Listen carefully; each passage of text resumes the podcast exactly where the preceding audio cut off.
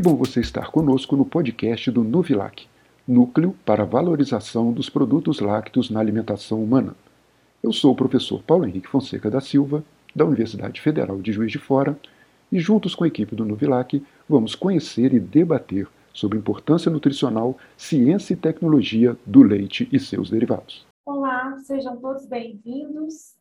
No podcast de hoje, nós vamos abordar um tema que gera muitas dúvidas sobre o consumo de leite. Comumente são divulgadas muitas informações sobre a intolerância à lactose. Então, hoje nós vamos conversar sobre esse tema que traz tantas informações importantes para nós consumidores. Para começar, eu convido a bolsista Maria Isabel, que ela é graduanda do curso de nutrição na Universidade Federal de Fora ela vem atuando conosco no nosso projeto de extensão, escrevendo textos sobre os aspectos nutricionais do leite e derivados. Seja muito bem-vinda, Maria Isabel. Você pode falar para nós o que, que é a intolerância à lactose? Olá, pessoal, sejam bem-vindos. Tudo bem, Tati? Então, pessoal, primeiramente eu vou dar uma breve explicação sobre o que é a lactose. É, a lactose é um açúcar presente no leite. Ela é um disacarídeo, ou seja, ela é composta de duas moléculas menores, uma molécula de glicose e outra molécula de galactose. Para que a lactose seja corretamente digerida, ela precisa ser, entre aspas, dividida, quebrada corretamente, a fim de que se torne menor e mais facilmente absorvida pelo nosso intestino. E a intolerância à lactose, o que é? A intolerância consiste nos sintomas provindos da baixa atividade ou da ausência da enzima que digere a lactose presente no leite. Lembrando, pessoal, que enzima é uma molécula responsável por quebrar o nutriente, de forma que ele possa ser absorvido mais facilmente pelo nosso corpo. A enzima lactase é responsável por dividir a lactose em duas moléculas menores, a galactose e a glicose, como eu já expliquei para vocês. Essas duas moléculas são mais facilmente absorvidas pelo nosso corpo. Ou seja, na ausência ou na baixa atividade da enzima lactose, essa molécula, que deveria ser quebrada para ficar menor, não será digerida e vai permanecer grande. Isso pode gerar uma série de sintomas, e eu vou explicar um pouquinho deles para vocês. A gente pode observar uma diarreia no indivíduo intolerante. E por quê? Bom, a lactose é um açúcar, um carboidrato, e todo carboidrato absorve água. É o que chamamos de osmolaridade. Quando esse carboidrato fica ali disponível no intestino, sem ser absorvido, ele vai chamar água para si, gerando um quadro que nós chamamos de diarreia osmótica. É aquela diarreia aquosa, muito característica em quem tem intolerância à lactose. Podemos observar também os sintomas de flatulência, distensão abdominal, cólicas. Isso se deve ao fato de que essa lactose vai ser metabolizada pela microbiota intestinal, produzindo diversos subprodutos, como gases e ácido lático, que geram esse desconforto, as dores abdominais, etc. Ou seja, a lactose vai servir de alimento, entre aspas, para essas bactérias presentes no nosso intestino. Esses sintomas são muito desconfortáveis e causam uma grande limitação na vida dos acometidos, porque a gente sabe que a exclusão completa de lácteos da alimentação não é recomendada. Seja pelo alto valor nutritivo, pelos probióticos ou pelo simples fato do leite estar presente em muitas preparações de alimentos, não poder consumir leite é uma grande dificuldade. Excelente, Maria Isabela. Muito bom, muito obrigada pela sua participação, sempre com conteúdos tão ricos para nós. Agora nós vamos convidar a Luísa Cordeiro.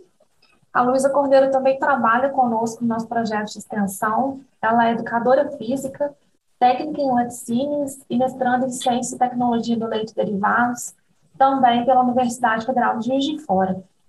Seja bem-vinda, Luísa, a participar conosco. Muito obrigada, Tati. Tudo bem? Tudo Olá bem. a todos, muito bom estar aqui com vocês outra vez. Bom, Tati, são inúmeros, né, os benefícios que a lactose ela nos proporciona, né? E ela vai ser benéfica em toda a faixa etária. Ótimo, Luísa. Luísa, pela sua formação acadêmica, você explica para nós de que forma que a lactose ela pode ajudar na dieta é, dos é, dos praticantes de exercício físico? Sim, como eu dizia, né, com relação aos benefícios, né, são inúmeros benefícios da lactose. E um dos benefícios se deve ao fato dela ser um açúcar de baixo índice glicêmico. E o que é, é esse índice glicêmico? Né? É um valor usado para poder medir o quanto cada alimento aumenta os níveis de açúcar no sangue. Alguns carboidratos, eles são facilmente digeridos pelo nosso organismo. E isso vai favorecer o aumento dos níveis do, do açúcar no nosso sangue, como aqueles que, por exemplo, que não estão ligados a uma proteína. Então, por exemplo, alimentos como açúcar refinado, uma bala, por exemplo, um pão francês, a ingestão desses alimentos vai favorecer a grande liberação de insulina no nosso organismo. Isso vai contribuir para uma menor saciedade, podendo desenvolver, então, até mesmo a obesidade. Então, o alimento, é, como leite, ele vai ajudar nesse controle glicêmico do, é, no nosso organismo. E a ingestão de alimentos de baixo índice glicêmico também pré-treino, ele vai preconizar uma boa estratégia a ser adotada visando aí uma é, melhora na performance. E segundo alguns autores, o consumo desses alimentos ele vai resultar na elevação glicêmica de uma maneira mais lenta, mais prolongada, favorecendo a manutenção da glicose em níveis mais constantes. É, eu pude observar isso de uma maneira assim muito prática na vida da minha afilhada. Eu tenho uma afilhada e ela, e ela é diabetes tipo 1. E o único alimento que mantém a glicose dela estável por mais tempo é o leite. Então, antes dela dormir, o único alimento que faz com que ela tenha uma qualidade muito melhor do sono é o leite, porque justamente por conta desse motivo, né? Ele vai manter de maneira mais lenta e prolongada, né, a, a glicemia no sangue e ela pode ter uma noite mais tranquila, né? Então, isso vai evitar uma hipoglicemia, por exemplo, e, e isso ajuda muito na qualidade de vida é, de quem tem diabetes, tá? Então, além desses, desses efeitos, né, é, na performance dos praticantes de atividade física, né, é, o consumo desses alimentos é, em pré-treino é, tem sido associado a uma maior oxidação também lipídica durante o exercício do que o consumo de alimentos com alto índice glicêmico, por exemplo. E esse efeito ele pode ocorrer devido à menor liberação de insulina, né, como eu já havia citado, reduzindo a oxidação dos carboidratos e aumentando essa mobilização de gordura, levando ao aumento dos níveis de ácidos graxos livres e redução da gordura corporal.